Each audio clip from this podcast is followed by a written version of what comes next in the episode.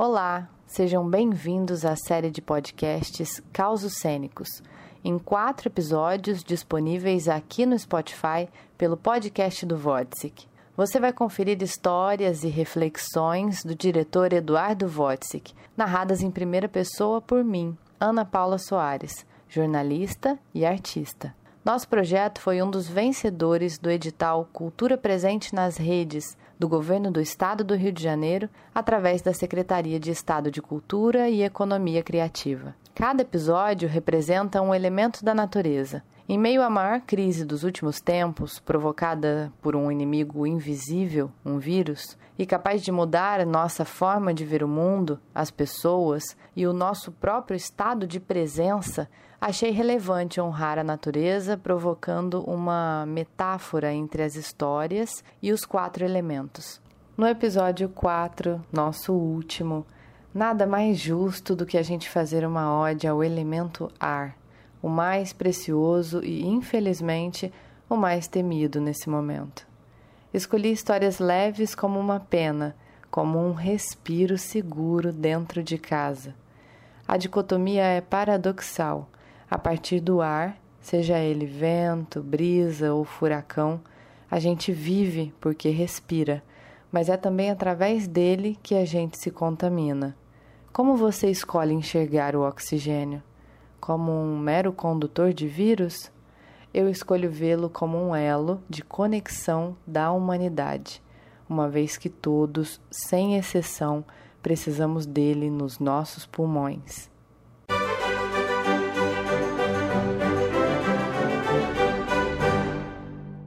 Estava dando aula para uma multidão de ouvintes no Teatro Dulcina quando um rapaz se aproximou de mim, se aproveitando do intervalo, e ali mesmo, na beira do palco, me contou a seguinte história.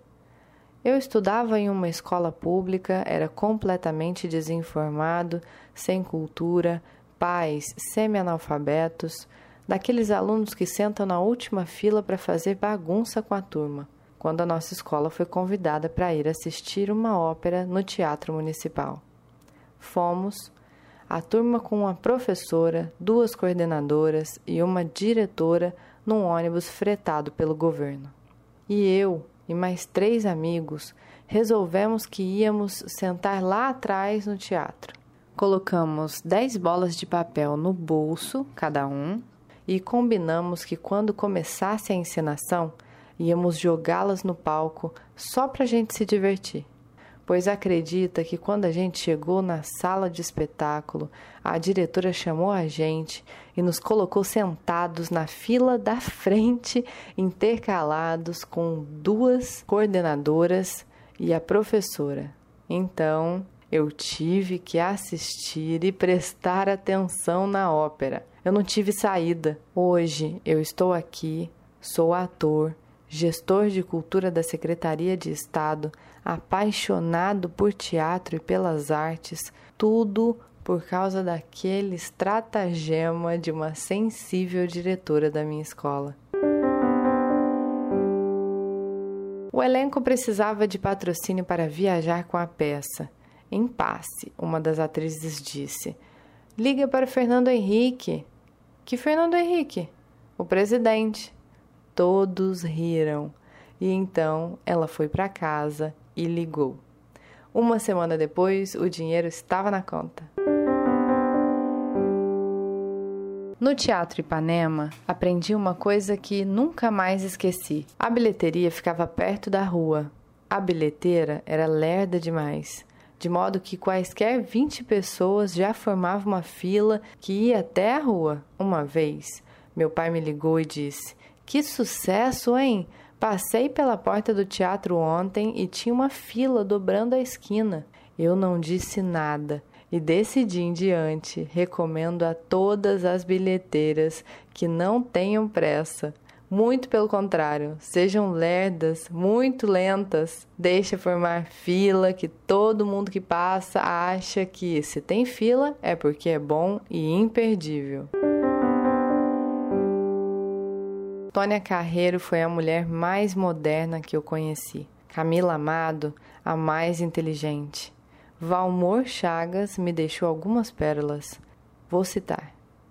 A diferença entre o teatro e a televisão é a mesma que existe entre a igreja e o cassino. Sabe-se da quantidade de público que um determinado espetáculo vai ter durante a temporada pela quantidade de público que tiver no segundo domingo depois da estreia. E eu já comprovei isso. E tem a história da atriz que queria porque queria ir para casa depois do espetáculo, vestida com o figurino da peça, alegando que estava quentinho. A gente tinha o apoio de um restaurante japonês e todos os dias íamos lá depois do espetáculo. Chamava Kotobuki. Mas um dia, o elenco reunido jantando viu um rato passar no letreiro lá fora. E então, imediatamente, rebatizaram o restaurante numa brincadeira interna. O restaurante passou a se chamar Ratobuki. Vai no Ratobuki hoje? Não posso. Vamos no Ratobuki? Enfim, virou lugar comum entre todos da peça. Até o dia em que uma atriz foi ao programa Sem Censura da TV para falar sobre a peça e fez questão de agradecer ao Ratobook. Era o dia que raptaram o Papa, do João Bittencourt, no Teatro Copacabana. Eu tinha 13 anos e estava indo pela primeira vez ao teatro sem meus pais. Vir uma peça adulta, eu e meu primo. Então, aqueles atores ali, naquele teatro maravilhoso, falando ao vivo e a plateia rindo. Tava quentinho. Algum fantasma do teatro deve ter dito: Vou pegar esse menino e não vou deixar ele sair mais. Uma vez, Oscar Niemeyer me encontrou em uma festa, se sentou ao meu lado e perguntou o que eu fazia.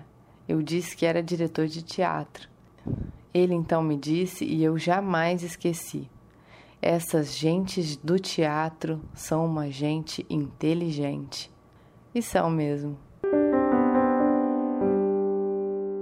Eu tenho um sonho de que um dia as companhias de teatro vão ser igual aos times de futebol, os teatros clubes, os atores jogadores e seus preparadores corporais e vocais, parte de uma muito bem paga comissão técnica que investe seu tempo estudando e trazendo os conhecimentos táticos necessários para se construir e manter a cena.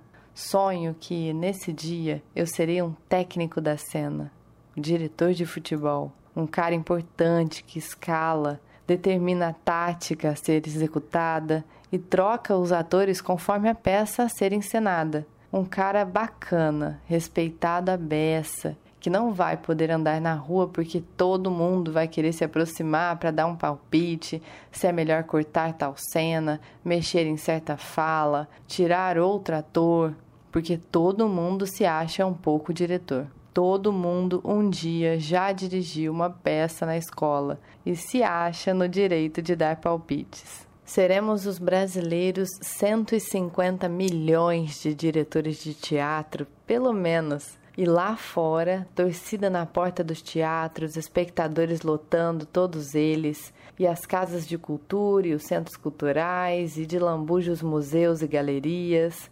Sonho que um dia vão se formar filas e mais filas para comprar ingresso, acaloradas discussões sobre Shakespeare, Chekhov, Ibsen, se Marília é melhor que Fernanda, sobre a importância de Bibi, tenho ainda outros sonhos, como aquele que cisma em me perseguir, de que chegará um dia de que todo aluno fará, desde que entra na escola, sua própria avaliação.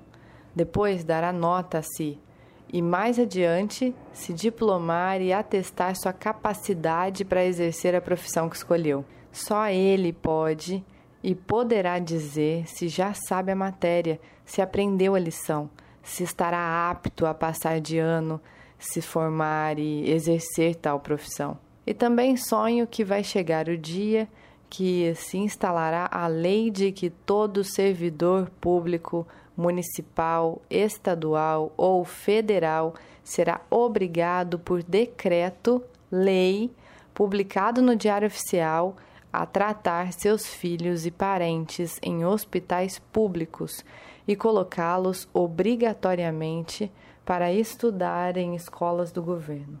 E sonhos realizados, sonho que hei de vencer, mesmo sendo honesto. O sentido da vida é compartilhar a dúvida.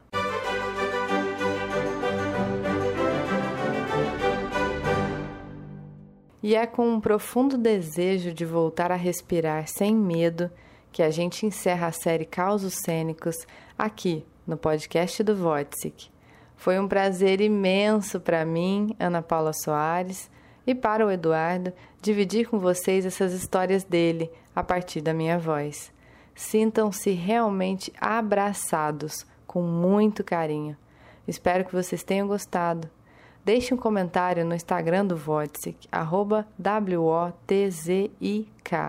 ou no meu, arroba Anapo contando pra gente o que você sentiu, se você sorriu, se emocionou. Vai ser ótimo. A gente encerra muito feliz essa aventura. Foi um prazer estar com vocês.